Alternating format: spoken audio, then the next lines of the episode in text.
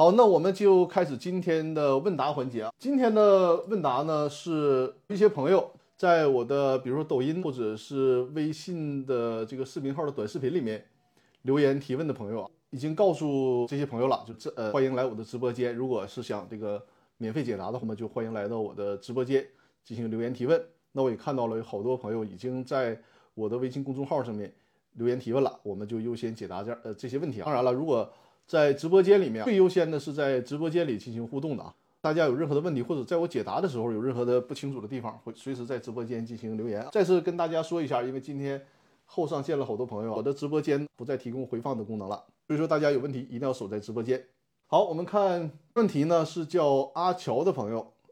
阿乔你在不在直播间？在的话告诉我一下啊，大家看一下他的这个问题。说呢，张律师，我二零二零年买了一家建筑公司百分之二十五的股权。花了二十五万买的，这个花了二十五万买的，经了两个月，这个公司债务暴雷了。卖给我股权的人，二零二一年八月份把股权又转让走了。这个公司的注册资金将近两个亿，没有实缴。那现在百分之七十五的股东呢，我联系不上。当时股权转让合同约定的很简单，那这样的事儿，我后面应该怎么维权？这是一个比较严重的问题啊，因为。这家公司的注册资本金可不少，两个亿的注册资本金。所以说这种情况就看一下当初呢这个股权转让协议约定的，尤其是你这是百分之二十五的股权，那对应的出资义务就是五千万的出资义务，这是一个不小的出资义务。所以说需要看一下当初卖你股权的时候，这个持有百分之二十五的股东呢没有完成实缴出资。但是从你这个股权转让价格的情况判断，似乎是没有完成实缴出资的概率更大一些，因为你这里面提到了你的这分之二十五的股权呢，对应的注册资本就是五千万，因为两个亿的注册资本，你是花二十五万买的这百分之二十五的股权，所以说很有可能你买的这个呢是至少一大部分的实缴出资没有完成。那你在你买了这个公司之后，发现公司有大量的债务，这里面就可能涉及到。在你买股权的时候，这个卖方有没有向你披露这个公司的债务？实际上，这里面跟大家讲，我们买股权的时候，尤其是买一个接手一个已经运营了多年的公司，通常是需要财务上啊做这个审计，律师呢提供法律的尽职调查服务，只有这样才能在一定的程度上，或者是在很大的程度上防范类似的风险。比如说，你买到的公司，对方隐瞒公司的重大的债务或者重大的法律风险。导致你们公司买的这个股权后来买亏了，防止这种类似风险的存在。通常我们进行公司收购的时候，肯定是需要财务审计和法律的尽职调查的。我初步判断你可能没有做这些动作，是吧？这些必要的动作，因为呃是需要花费一些成本，因为聘请会计师事务所、聘请律师。但是涉及这么大金额啊，你别看买股权仅花了二十五万，但实际上你这个涉及的金额是五千万的金额呢。对应的注册资本是五千万的金额，如此大的一笔交易，那没有当时没有做尽职调查，没有做财务审计，这个对你们双方来讲啊，大家这个问题处理的都是很适当。那现在的情况就是，买了这个股权之后，发现公司有大量的债务啊。你好，K K 啊，你好，买了股权之后，发现公司有大量的债务，这里面首先可能会涉及到当初的卖方故意的向你隐瞒，可能卖方向你承诺，我这个公司没有任何债务啊。你就很放心的买我这个百分之二十五的股权，给我二十五万就行了。但是你买了公司的股权之后，才发现公司实际上是有大量债务的。那这种情况下，在这种情况下，这涉及到卖股权的一方违约的问题，这涉及到卖股权的一方违约的问题。那这种情况下呢，你可以追究卖方的违约责任。陈翠峰说：“张律师好啊，你好，你好，我看到了你的提问，会在后面回答你的提问。我们守在直播间就可以。”这是 说的这个阿乔的这个问题的一部分。你怎么去维权？首先，可能是卖你股权的这一方存在着重大违约，存在重大违约，你是要求他承担违约责任或者是赔偿责任，这是一点。另外呢，你可以利用我之前所多次说的《公司法司法解释三》那个规则，就一旦你这个公司债务是暴雷了嘛，你肯定债权人去向公司主张，同时呢还会找到你，因为你作为现有的股东，你需要履行五千万的出资义务。那这个时候，你除非你们之间的股权转让协议约定了，说后续的所有的出资义务由你自己承担。如果没有这样的约定呢，那你可以协助债权人去找这个当初卖你股权那一方，因为正常情况下呢，债权人他可以找到你，也可以找到作为发起人的那一方了，来追究他未实缴出资就转让股权的责任。这个是利用了公司法司法解释三的这个相关规定。目前给到你的是这样两个解决方案：一个是呢，你看一下卖股权的那一方股东是不是存在违约的情况，追究他的违约责任和赔偿责任；另外呢，就是协助债权人去利用公司法的司法解释三，追究他作为发起人没有履行出资义务的责任。这样在一定程度上减少你的这个损失，这只能是这样。但是呢，从你现在这个判断啊，你这个问题肯定是不太乐观的，因为。卖你股权那一方可能是，要不然就跑路了，你找不到人了；要不然呢，有可能是他，因为五千万无论是对于公司还是个人都是不小的数字，他有可能没有那么多资产，那这个你的风险就会很大了。所以说我多次的强调，做这种股权交易的时候，尤其是收购已经存在的公司股权的时候，格外谨慎，需要借助于专业力量，包括会计师事务所，包括聘请专业的律师。来给你把关。如果你这个交易在当初，你比如说你找到我，我给你提供这方面的法律的咨询服务啊，股权交易的相关话，比如说转让协议啊、新的公司章程啊，可能这些风险提示给你啊，可能律师介入提示给你了这些风险，你对这个交易就会比较慎重了，甚至于说你有可能会取消啊，慎重的取消这个交易，因为这里面的风险确实太大了，你可能当初都没有意识到你的这个交易背后隐藏着五千万的。注册资本和出资义务的风险，你无论是花二十五万，甚至于说白得，哪怕对方再给你二十五万，你这个股权可能都得考虑要不要留这个股权，因为它对应的是你背负了五千万的出资义务，这个问题就很严重了。这是对阿乔这个问题的回答。阿乔，我不知道你在没在线啊？因为你是在这个抖音和我来直播间进行提问的啊。因为我的直播再次跟大家说一下，就那个后来进入直播间的朋友。我的直播从这一期开始不回放了，不再提供回放了。所以说，如果你错过了，那就错过了。你你这是事先提问了，但是没有按时的守在直播间，那你就会错过你的问题了。反复的跟，尤其跟我的老观老观众啊，直播是提供回放的，可能大家觉得反正提供回放嘛，你这个错过了也就错过了。这个大家一定要注意，这种情况就就不存在了，就是因为不提供回放了嘛，所以守在直播间现场听对你们问题的解答，否则错过的话，你这个。机会就浪费了啊！题啊，这个问题的解答啊本身如果有什么不清楚的地方，进行讨论啊。就虽然不是你提出的问题，但是在我解答的过程当中，实际上对你和对我们在直播间的所有朋友也会有帮助的。因为很多的问题，我会发现很多的问题都是共性的问题啊。所以说我在解答这些问题的时候，如果你觉得哎，你恰好也有这个问题，或者说你对这个问题也很感兴趣，欢迎随时的进行互动交流。证据的这位朋友啊。他说：“张律师，呃，我想问一下，公司章程现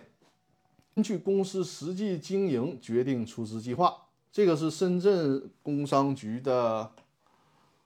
想问一下，那出资期限限延期或者出资金额能无限扩大吗？啊，大家看一下这个问题啊，我看我的后台有有提问的，我看一下，大家先看一下这个问题啊，我回复一个后来提问，因为他这个。”我不知道我们直播间有没有深圳地区的朋友啊？我们这个直播间有没有深圳地区的朋友？深圳地区朋友，你地区的朋友看一下，有没有知道深圳地区有这种特殊规定的？有没有？在深圳，你了解深圳地区有这种规定吗？您说在是的，小秦啊，你把你的这个问题啊留言到我的微信公众号啊，不要在我的微信上这个回复。我们统一的方式都是在我的公司法大爆炸的微信公众号上面提提问啊。问问题应该会排到。就是这次的直播，一个时间应该可以够啊。到我的那个微信公众号啊，针针对这位朋友的提问，陈翠峰说没有了解过是吧？实际上我也检索了很多的法律法规，我也没有看到深圳地区有这样的规定。因为当初这这位朋友提问的时候，我就很困惑，我说深圳虽然是特区，但是这这个规定这么随意吗？出资期限可以说根据自己情况随便写吗？这这这离公司法的这个定义也太远了。再再特区吧，再实验这种实验有点不靠谱。我查了很久，后来发现不对劲儿。这个问题就是他说呢，他那个说出资期限根根据公司公司的实际经营情况决定出资计划，说呢是工商局的模板。后来我慢慢意识到，是不是这样？人家工商局给你提供模板的时候，对于出资期限这块儿，因为给你提供模板，人家没法没有办法在模板上写上你的出这个出资期限是二零二三年的十月一号，人家没有办法给你写，只能说那儿给你空着。作为模板，可能深圳市工商局比较负责任，给你做了一个括号的提示，说呢这个地方你们可以根据你们公司自己的情况来自行填写，大概就是这个意思。所以说，我觉得这位朋友啊，你可能是不是错误的领会了人家这个工商局模板的意思？人家可能就是给你一个提示，就说我给你的这是个模板，这个空呢，我们模板不给你填，你要根据你们自己的实际经营情况决定怎么填写你们的出资期限。我认为是这个意思，我不认为它是一个深圳地区的特殊规定，说公司的出资期限可以先不用写着，说我凭心情什么时候愿意出资，什么时候有时候再出资，这这不太可能的，这个。托克维尔也说啊，温馨提示不可能没有时间的。是的，是的。后来我才琢磨，我说这个应该是模板就没有理解人家模板的意思。说白了，人这个还是一个很负责任的模板。如果是一个泛泛的模板，人家那儿直接给你留个空格就完事儿了，你自己你就没有什么提示了。人家是出于好心给你一个温馨提示，哈，并不能理解为说你这个出资期限可以根据自己心情随便写，不是这样的。甚至说不是，呃，稍等，我把网站发给你。好啊。如果你有这样的确切依据，欢迎发给我，我们也一起学习一下啊。你或者你这个网站，我不知道你在直播间能不能发得了，有没有我的微信？这样啊，你可以把你的，比如说你把这个网址发到我的微信里，或者是截图给我，这是我的微信号啊，五二幺五六三二。不知道你是不是已经加我的微信了？就是你这个网址啊，或者是截屏，或者你直接留言，留言到我的公司法大爆炸的微信公众号也可以。或者你需要截屏的话，我们继续探讨一个问题。直播间提问说：“请问张律师啊，有限公司之类的公司为何能开设分公司而不能设子公司？呃，在分公司的前提下，怎样隔离风险？分公司不能开子公司？呃，我觉得你这个可能也是有领会错误吧，因为分公更多的是分公司可以使用这个母公司的资质啊，可以使用母公这个。”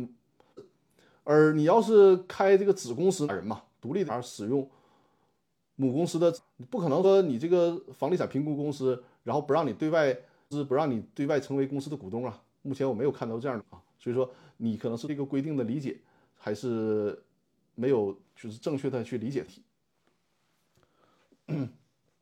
我回头我看一下啊，或者你发完微你在那个直播间里告诉了。好，微信哥。链接说的这个在哪啊？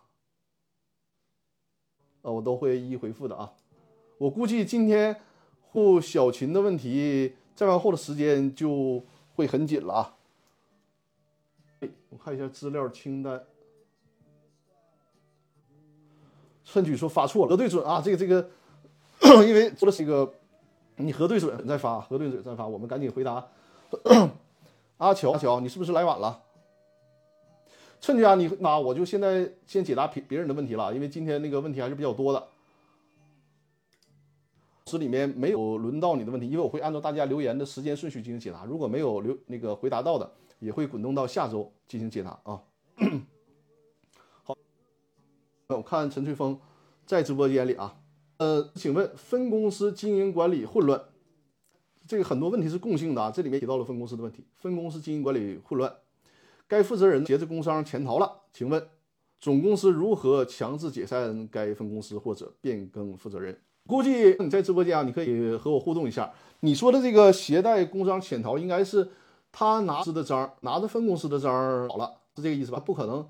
把这个总公司的章都拿走。在这种情况下，因为你作为总公司，你是有管理权限的，你可以完全以总公司的名义解散，把这个分公司注销掉，或者是呢直接变更分公司的负责人。分公司的章呢挂失，作为总公司你是有这个权利的啊，你也不用说对于，因为都对于分公司和总公司的关系，它不像说你在一个公司里面，然后股东互相进行决议，大家有什么表决权呢？这个你作为总公司嘛，分公司的事你说了算，你就可以直接去做了，你就直直接可以做了。陈翠峰说直接就可以的，这个就只要是你们总公司自己的这股东会层面啊、管理层啊，对这个事儿没有分歧，那就没问题了，因为你就可以理解为总公司领导层。管理的下面的分公司，你们作为总公司有这个权利，或者是成立分公司，或者是把这个分公司注销掉，或者是分变更是可以的啊，有这个管理权限。呃，下一个问题，呃，是说啊，你好，张律师，想咨询一个问题啊，只有 A、B 两个股东 A 股东占比呢，你超过了百分之五十了，那主持日常的经营，而 B 股东呢，背着 A 股东在外面设立了同类型的公司，形成了一个竞争的关系，而且 B 股东呢又要求 A 股东买他的股份，这个是不是有点过分了？A 公司呢，A 股东因上述原因不肯，那这种情况下啊，陈翠峰说：“谢谢张律师啊。”A 公司呢，因为上述原因不肯，那这种在这种情况下，B 公司通过强制解散。或申请强制清算可以吗？提问的这位朋友，我不知道你是代表 A 这一方还是代表 B 这一方，但是 从商业道德的角度啊，我觉得这个 B 公司啊，这个 B 股东占理确实不太占理，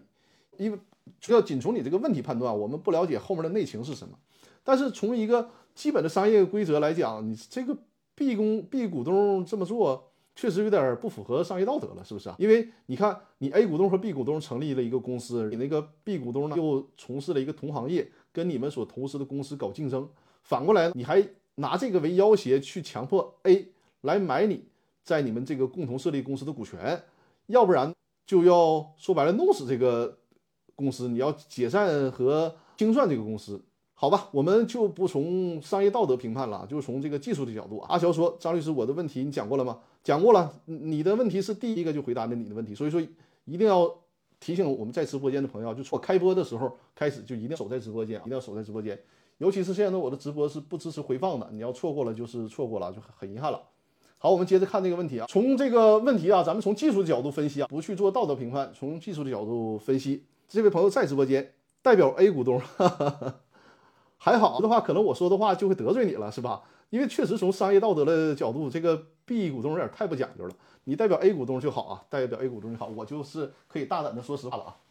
呃，角度，首先啊，我们看，呃，B 股东啊，B 两个股东，他们呢共同设立了一家公司，在共同设立公司之后，这个 B 股东又另外搞了一个跟他们共同设立的公司同行业的搞竞争。从股东关系的角度啊，如果从股东的关系角度，他这么做尽管不道德，但是呢，法律不去限制，因为在默认情况下，除非你们股东之间，这是不是法律去规定的，是你们股东之间需要自己达成这个协议的。如果你们股东之间事先没有任何的协议，那么你说这个 B 股东他去从事同行业跟公司搞竞争，从公司法的角度没，所以说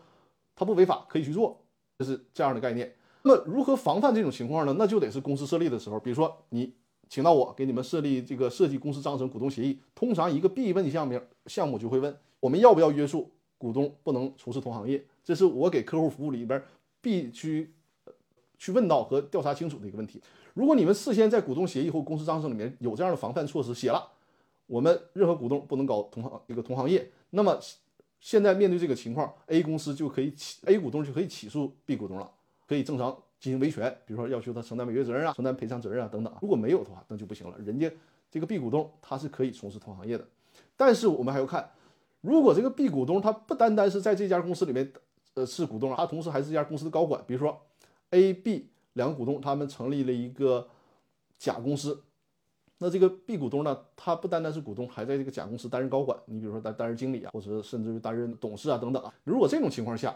那法律就有规定了啊。公司法规定，高作为高管是不能从事同行业的。那如果他恰好是公司的高管，你可以以此特点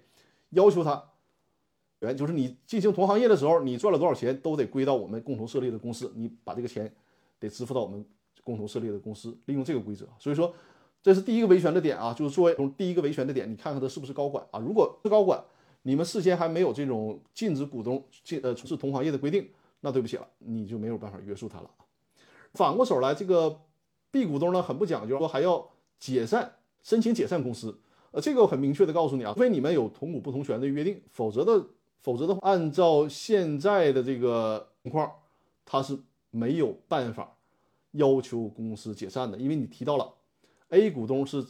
他的股权持股比例一半了，超过了一半了，所以说呢，这就不存在。公司经营管理陷入僵局的问题，陈翠峰说：“刚刚问了工商不给，说负责人签字，说要负责人签字。”陈翠峰，一会儿我们回到你那个问题啊，我们先把这个问题解决掉。针对这个问题，能不能申请公司解散？咱们看屏幕上《公司法》的第一百八十二条啊，如果想要申请公司解散，首先啊，必须得是持股百分之十以上的股东才能够提出来。当然，这个持股百分之十呢，你可以单独持有，或者是呢联合别人持有都可以。持有公司百分之十以上的股东，注意持有公司全部股东表决权的百分之十。所以说，你要如果做了同股不同权，你还需要看一看你这个表决权够不够百分之十。这里面提到的是，只有当公司经营管理产生严重困难，注意啊，这里面提到的是公司的经营管理产生严重困难。注意这个用语“经营管理”，这个意思是什么呢？这个意思是说，很多人可能误认为。公司陷入了财务困难，比如说公司入不敷出，公司资不抵债，那就应该申请公司解散。不是这样的，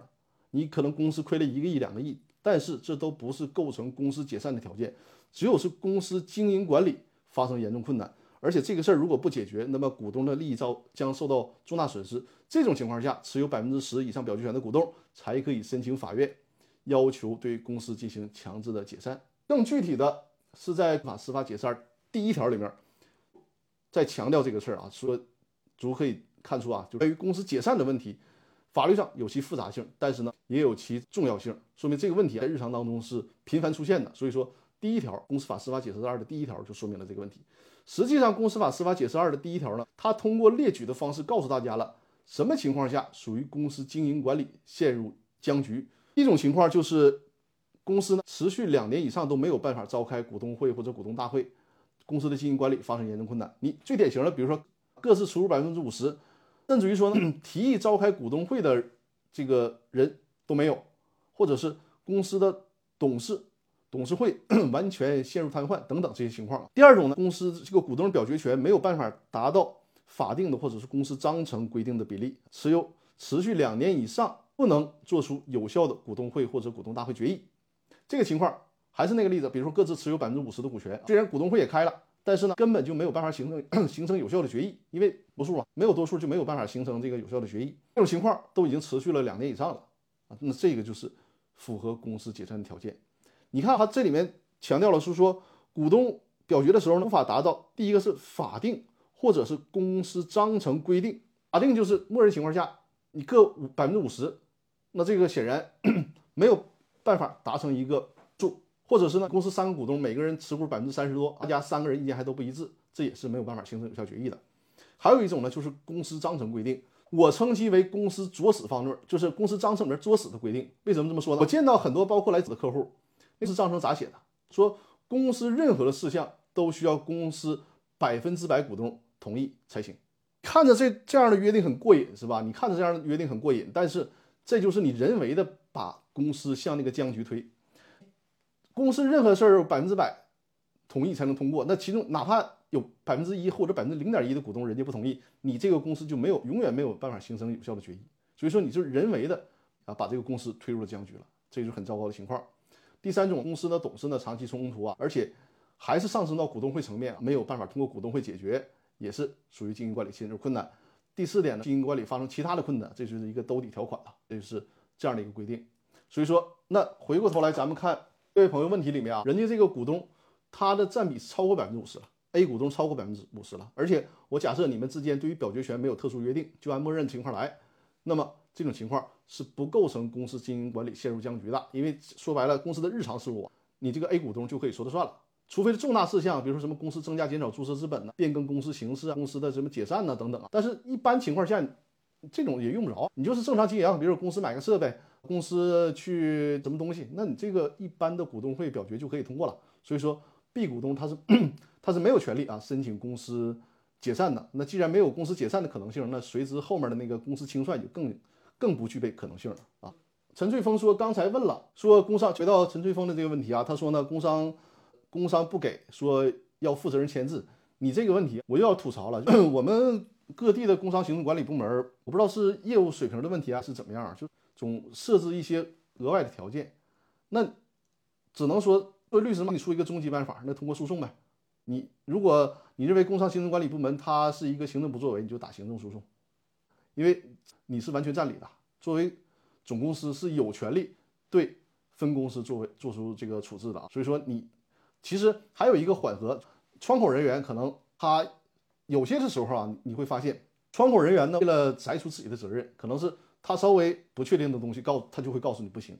那么作为一个折中的办法，就是我们实践中总结出的经验，你找他的相关负责人啊，比如找他领导领导进行沟通。那么找领导沟通呢，一个是说领导的他的业务水平可能会更高一些，或者是呢你到了领导的层面，那么他们就会重视，他们就会真正去研究这个问题，甚至于说有些工商行政管理部门是有自己律师的，他们会寻求律师的帮助，律师会如果是一个专业的律师，会告诉他们人家这个诉求是正常的诉求，否则的话会引发行政诉讼，那么他可能也就会帮你解决了。最终极的是你可能是通过诉讼解决，但。但但是在这个启动诉讼之前啊，建议按照我给你的这种方式啊，先进行沟通，可能这个问题就会解决掉，好吧？陈翠峰说，我也觉得不需要负责人签字。是的，不单单是你觉得啊，法律上也是这样，没有规定说这个负责人不签字，然后总公司就失去了对分公司的控制了，这个分公司就独立了，是吧？分公司是总公司神圣不可分割的部分啊，总公司是对他有这个主权的，没有问题啊。那你参考参考我我给你的这个方式，好吧？K R 说：“请问合伙协议拆伙可以审计多年账目吗？可以的。如果你们是合伙企业，合伙企业解散的时候也是要需要清算的，不单单是法人清算，合伙企业甚至说我们推而广之，所有的企业机构在解散的时候都需要清算的。既然清算嘛，什么叫清算呢？清理资产是清算的一个最最基本和最重要的东西。那当然你是需要，你别说前几年，从这个合伙企业设立到现在，所有的账目都应该去进行审计的。”发现这里面到底有没有剩余资产，或者是这里面有没有存在资产不规范呢？侵害公司资产的、侵害合伙企业资产的这种情况，就是说所有的账目都需要进行梳理一遍。通过梳理，你还需要发现公司对外有哪些债权，尤其是对公司债务，你必须得给人家你的债权人一个交代啊，对吧？清理公司之前的这个财务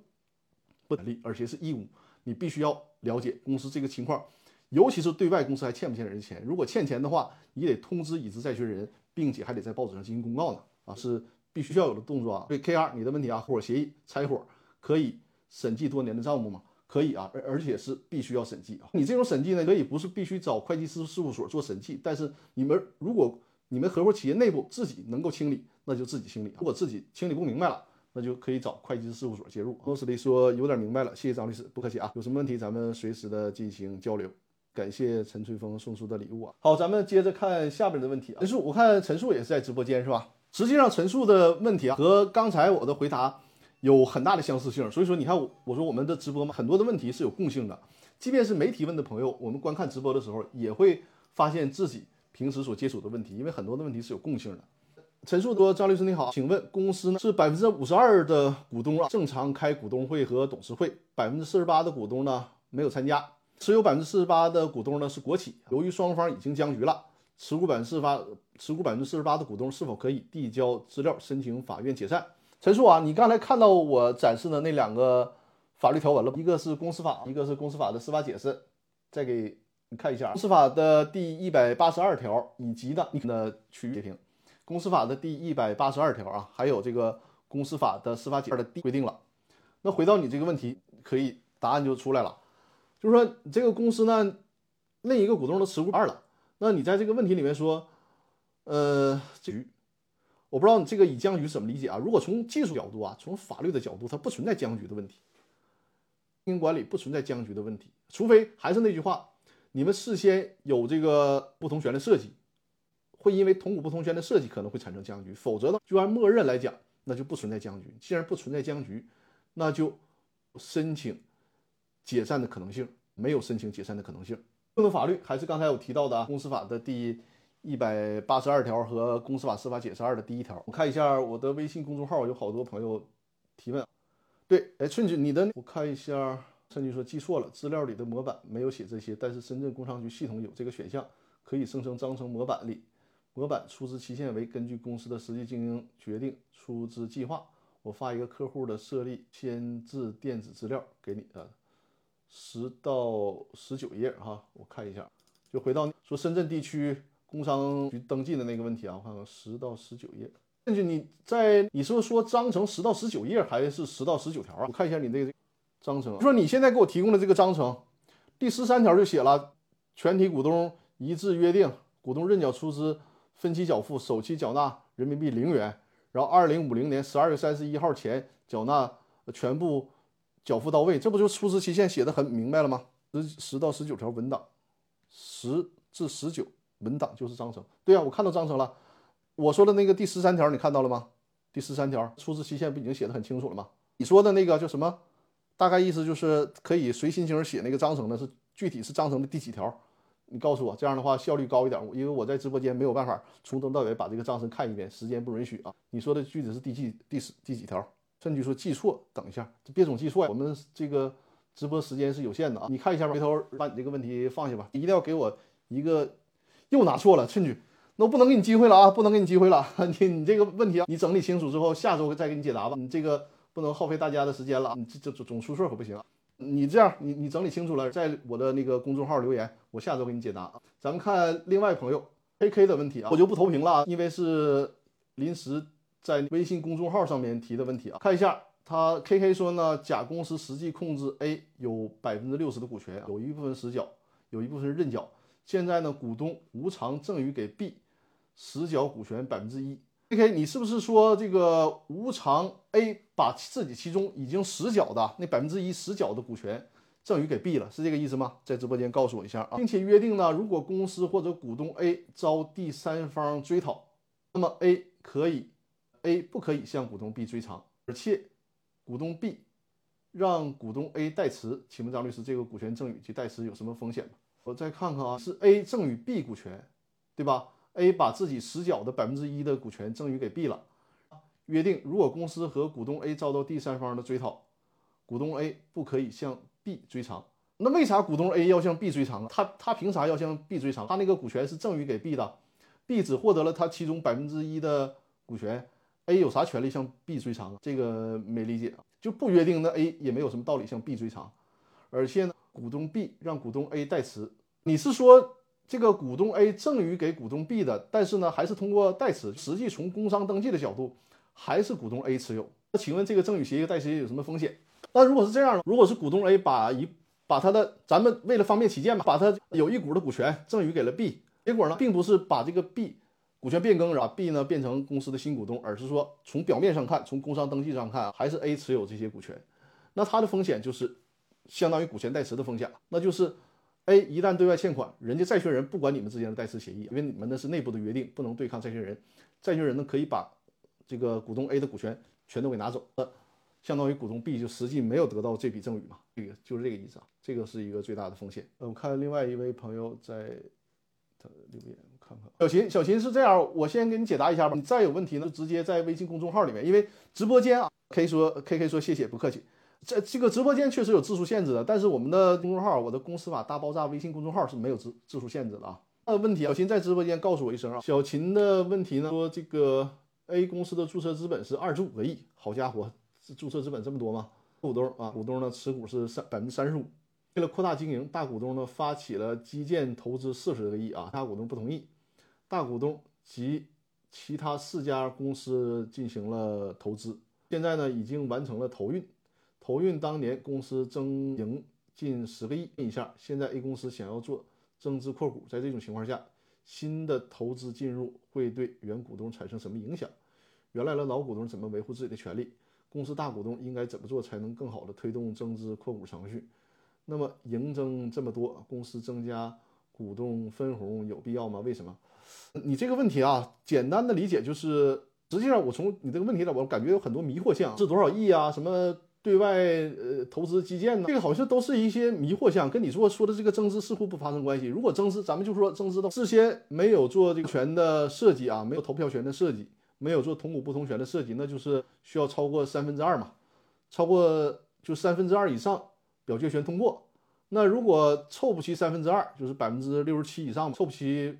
这个表决数，那就没有办法完成增资的决议，那就没你这个票数够了，三可以增资了。那么看你股东协议啊、公司章程有没有特殊设计，如果没有特殊设计的话，默认情况下按照现有啊，因为后续这个公修正案可能对这个规则是会有修改啊，但目前没有变，就是说按照现在的规则呢，是股东啊按照实缴出资比例范围内优先认缴增加的那部分，那就是小股东，因为。我们假设啊，你是持有百分之十的小股东，那人家那些大股东呢，都决定增加，可能四十二个二十五个亿不够，我要干到一百个亿，那就看你小股东，一个是你当初有没有实缴，你有实缴了，你有权利去跟投了。那如果你即便有权利跟投了，但是呢，大股东你这个增的有点太多了，你小股东可能有点跟不起，这就是两种情况嘛，对吧？如果你能跟得起，并且呢，你事先已经完成实缴了，就跟。那后来你跟不起，那没有办法，这就是游戏规则，你的股比呢只能越变越小，看似不公平，但是这就是公司法的游戏规则，没有办法。公司法的游戏规则就是资本多数决嘛，你这个人就占有大的资本，占有大的表决权，就会有公司政策上的决定权，没有办法除非说小股东在当初设立的时候提出是提出了自己的诉求啊，做了相应的设计，比如说小股东有一票否决权。尽管他持有百分之十，哪怕百分之一，但是呢，对于公司增加注册资本，只要这百分之一的股东不同意，那公司就不能增加。你要有这样的设计就没问题了，否则的话，小股东的股权恐怕就只能被人稀释了。这就是对你这个问题的回复。郎老师或者是我们在直播间的朋友，帮我看一下还有没有在直播间遗漏的提问，我得再看一下，看看有没有遗漏的提问。再次跟大家讲一下，我的直播呢，从这一期开始就是。不给大家提供回放了，因此我们提问的朋友就一定要守在直播间进行互动交流。小新说谢谢啊，不客气。我对你这个回复没有什么遗漏吧？如果有遗漏的，就可以在直播间随时的提出来。再次强调一下，我的直播呢就是给大家提供回放了，所以说有问题的朋友啊，一定要及时的守在直播间。呃，大家把啊微信这个这个公众号啊投屏看一下遗漏的问题啊，那好好好好的。大爆炸的这把大爆炸微信号那个二维码，如果有问题啊，就是在平时问题，也可以在这上面留言进行提问。是司法大爆炸的视频精品课的二维码，啊如果大家想学习这个视频精品课啊，可以扫描这二维码。JXX 说：“能看得见我的问题吗？没有看到，没有看到你的问题啊。”JSX，你是在直播间留言的吗？直播间留言有一种可能性啊，就是。有一些可能是这个视频号里的规则触发了敏感词，它就这个就被自动屏蔽了。所以说呢，如果你在直播间发现我没有看到你的问题，那就在我的微信公众号“公司法大爆炸”的微信公众号留言提问，在我的“公司法大爆炸”微信公众号留言提问。现在大家看到这个二维码是我的视频课程《公司法大爆炸视频精品课》的二维码，扫描这个二维码就会看到这里面有三套课程，一套是《公司法大爆炸》的视频精品课。一个是呢如何注销公司的课程，还有一个就是电子商务法的课程。这样 JSX 没有显示，大爆炸的微信公众号里面再次留言。现在趁着直播时间还够啊，然后你抓紧留言，帮助你讲。呃，给大家展示一下这个章程体检的服务。呃，方面需要的朋友可以和我联系啊，这是作为一个福利提供给大家的，就是为大公司章程或者是股东协议。提供体检服务啊，就不是为大家进行修订和修改，而是给大家提出、挖掘出你的章程里面和股东协议里面有哪些潜在的风险啊。这个是目前有好多的朋友选择了这个服务啊，因为它是一个福利性的服务，价格是非常的低的，所以说大家有这个需要可以和我联系啊。这个是我的微信号和郎老师的微信号，郎老师我是我的合作伙伴和这个绩效的管理，专门做绩效管理，所以说。呃，大家有公司股权的问题啊，甚至于说这个诉讼案件的问题啊，都可以加我的微信五二幺五六三二。右边呢就是郎老师的微信，有绩效管理方面的问题，可以和郎老师进行联系。现现在绩效郎老师在我的直播间有留言，大家可以点到他的那个名字进去，看到他很多讲解绩效管理的短视频，所以说也可以关注一下他的那个短视频的平台。我看一下 A S X 这位朋友的留言，好，说一下 J。S X 这位朋友的留留言啊，他说呢，实际控制人借给公司还贷款，就是说实际公司实际控制人把自己的钱借给了公司，让公司还贷款，是这个意思吗？成为了公司的债权人，此时，股东决议实际实控人再转股吗？此时可股东决议实控人再转股吗？股东百分之六十、百分之二十、百分之二十，其中两个股东分别为实控人，就实际控制人的。妻子和儿儿子，债权转成股权，无非就是实质上就是增加注册资本呗，可以再转股，不抵债，但是可以再转股的。你比如说啊，举个例子，你这个公司呢注百万，然后呢，这个实际控制人除了拿一百万作为实缴出资以外，还借给了公司二百万，让公司去还贷款。后来发现呢，这个公司贷款却是还上了，但是呢，拿不出钱来还给这个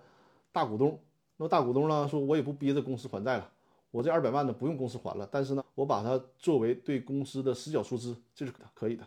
所以说你就是无非增加注册资本，或者是直接进入资本公积都是可以的。当然了，肯定是增加注册资本，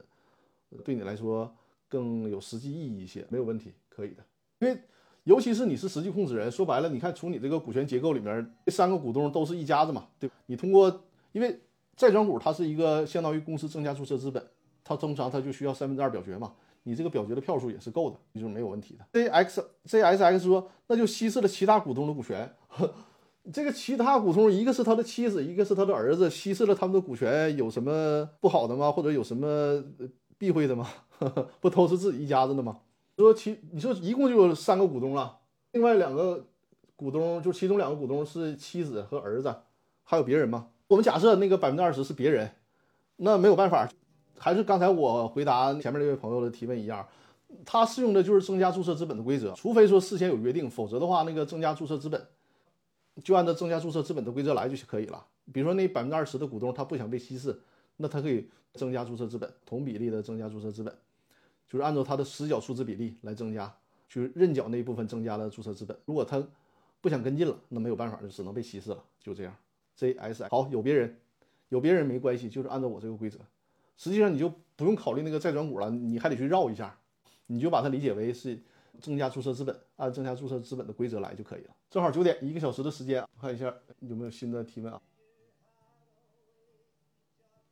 阿乔，啊，阿乔，你的那个问题啊，我已经在开播的时候就回答过了。因为我们的直播时间到了啊，我简单的跟你再花一分钟的时间跟你说一下你的问题吧。因为我再次提醒大家，所有提问的朋友啊，一定要及时的守在直播间，因为有那么多的朋友提问的，浪费大家的时间啊。就是你的。呃，你可以找原来那个股东，如果你们签股权转让协议的时候约定了违约责任，他隐瞒了你的公司债务，你可以找他要求他承担违约责任，或者是承担赔偿责任，甚至要求解除合同。如果是你作为他作为前一手股东嘛，债权人逼着你去实缴出资，那你就带着债权人去找那个原来的股东，让他也承担一部分责任。通过这个方式，因为详细的方法我已经在开播的时候讲解过了，好吧？好，那我们就进入今天这个最后的环节，和大家按照既往的规则分享一本书。今天呢，跟大家分享的这本书啊，沈从文的《编程》这本。好，《编程》这本书是一九三几年写作的书啊，我觉得这本书非常的呃，非常的有画面，而且会让你整个人变得很安静，好像是读着的时候呢，脑子里就会形成所有那些美好的画面啊。尽管呃相对悲惨的故事，但是你能。看得出这里面有我们这个环境的美啊！这本书也很薄嘛，就是我在这段时间推的都是比较适合大家入门的书。这本书也很薄，但绝对是绝对是经典，非常值得大家去细细的阅读，尤其是很安静的读一读，沉浸在故事当中和营造的那种环境氛围当中是非常好的，会让我们心很静啊。我发现我更喜欢这种呢，怎么讲，就平凡人的故事吧。包括我自己看电影，我更喜欢那种。描写家长里短的电影啊，特别邪门。我在电影院里看电影呢，越遇到那种枪战的打得很激烈的那种，我越容易睡着，就就特别怪事儿，咚咚咚那边一干起来，我这边百分之九十就能睡着。反而是那种很现实的、很老百姓生活的那种，我就特别愿意看。所以说这本《编程》啊，就推荐给大家，非常，我怎么形容就是非常美的一本书，推荐大家看一看，而且很很薄的一本书，一个下午就可以看完。陈述说：“谢谢张律师推荐书籍，经典，受益匪浅。”也谢谢大家捧场，我们也是有这个缘分，一起来进行互动，一起来交流我们自己喜欢的书籍。王老师说：“这个我见证过，是吧？见证过，确实是这样，见证过。我在我在医院睡着啊，很奇怪，就是连枪带炮叮咣响啊，让我睡得越香。反而是那些很现实的情节啊，就就平铺直叙，甚至于老百姓的那个故事啊，我反而看得越津津有味儿。就是这样。”托黑维尔说：“吴京老师一定很纳闷儿。”是的，是的。相比来讲，就什么这些 U 啊，或者是这些平凡人的故事，丁老师那种大片啊，反而让我不太感冒啊。说对了，对，是吴京老师的这个片子啊，现场睡着了。来啊，好，这这个直播结束之前啊，再次推荐这本书给大家啊，灯关掉。《编程》这本书啊，沈从文的《编程》呀，一定要读一读。嗯，直播呢，那所有朋友啊，就是从这一期我的直播不再听回放了，大家都是积极的来我们直播间进行互动，而且提出一定是从八开始就守在直播间，然后我们做互动的交流，否则错过了呢，那真的就是错过了，你就浪费了一次呃免费会啊。这个就比较遗憾了，好吧？因为除了还再次强调，除了直播间以外，其他的咨询是都需要付费咨询的，好吧？呃，那咱们就到这里了，感谢各位的收听、收看和陪伴啊！一个小时的时间，跟大家过得非常的紧张、愉快啊！紧张就是在咚咚咚不停的回答大家的问题啊，因为今天的问题是比较密集的。脱财也是啊，打多了就是催眠了。我不知道有别的朋友跟我是一个样子吧，还是我就是特例啊？那激烈五月催眠就邪了门了。风说：“谢谢张律师，不客气。我看托克维尔啊、陈翠峰啊，都是我粉丝团的朋友啊，谢谢谢，感谢各位，好吧？那我们今天的直播呢，就到这里了。新的一周，祝大家这个工作都能够顺利啊，身体都能够健康。我们新的一周会不断的得到好消息，我也是祝福我自己，也祝福大家，好吧？A S X 也是说我也这样，看来我并不孤独。就这种症状，这种看越打斗的激烈的电影越睡着的症状，看来我不是特例啊，还是有共鸣的。”挺好，那我就放心了，我还是个正常人啊，好吧，我们今天的直播就到这里了，感谢各位啊，非常开心，也是啊，欢迎大家在下周利用机会啊，如果有任何的问题呢，就在这个公司法大爆炸的微信公众号留言提问。当然了，如果你有复杂的问题，我建议你还是通过这个和我沟通的方式，比如说视频会议啊、电话，或者是条件方便的面对面的交流啊，这种付费的咨询，这种好处，你可以把你的大量的资料先发给我，我帮你。研判这些资料，这样咨询会更，因为毕竟在直播间嘛，解答的问题呢都是相对比较粗线条一些的，因为直播间的交流方式啊有限的，你不可能说在直播间咚咚咚把一些合同啊、判决发给我，对吧？所以说你要有这种切实的帮助啊，就是直接的解决你的这个问题，给你提提出一些呃意见和建议啊，尤其面对你的那个复杂的法律问题或者是诉讼问题，那就欢迎预约线下的咨询啊，把把你的相关资料发给我。我的微信号是五二幺五六三二啊，我把我的微信再次打到屏幕上啊，这个应该能看到啊，五六三二，这是说说明张律师是一个温暖的人，呃类型的，看来你也是，因为你这在跟我是有一样的特质，看来我们都是，好吧？大家可以直接截屏啊，我的这个微信微信号截屏下来，如果有线下的法律服务需求，可以加我的微信啊，五二幺五六三二，好吧？各位，我们今天的直播呢就到这里了。感谢各位的收听收看，我们下周日晚上的八点再见，谢谢大家，感谢各位，谢谢谢谢，再见再见再见。